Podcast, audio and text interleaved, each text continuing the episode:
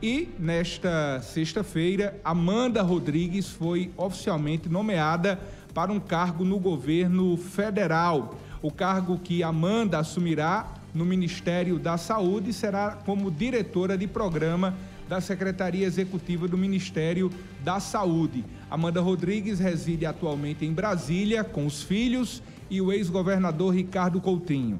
Além de Amanda, consta na edição desta sexta-feira do Diário Oficial da União a nomeação de uma outra pessoa ligada à Paraíba, o professor da Universidade Federal da Paraíba, Felipe Proenço, que passa a ocupar o cargo de secretário nacional de atenção à saúde.